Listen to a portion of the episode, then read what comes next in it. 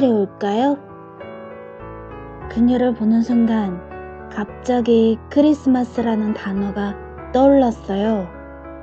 크리스마스도 그냥 크리스마스가 아니라 왜 크리스마스 카드에나 나오는 그림이 있잖아요. 멋진 집이 가운데 있고 안에서는 따뜻한 불빛이 새어나오고 그리고 밖에는 흰 눈이 소복하게 내리는 그런 그림이요. 그 그림 속 주인공이 되고 싶었어요. 나 혼자 말고요. 그녀랑 같이요.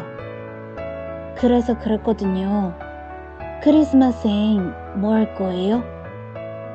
그녀의 당황스러워하는 표정하고 상관없이 난 또 그랬거든요. 그때까지 남자친구 없으면 만나서 같이 놀아요. 그녀는 아무 말하지 않았지만 난 그렇게 믿기로 했어요. 그녀에게 그때까지 남자친구가 생기지 않을 거라고.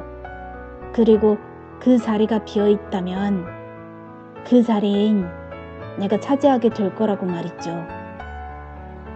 얼른 가을이 되고 또 며칠 만에 그 가을도 다 가버렸으면 좋겠어요. 그리고 올겨울에 눈이 미친 듯이 내렸으면 좋겠어요. 그러니까 고양이가 살금살금 눈 위를 걷듯 그렇게 천천히 그녀에게 내 마음을 보여야죠. 근데 어떻게 뭘 보여줘야 하는 거죠? 태어나서 이렇게 뭔가를 해주고 싶은 여자는 처음입니다.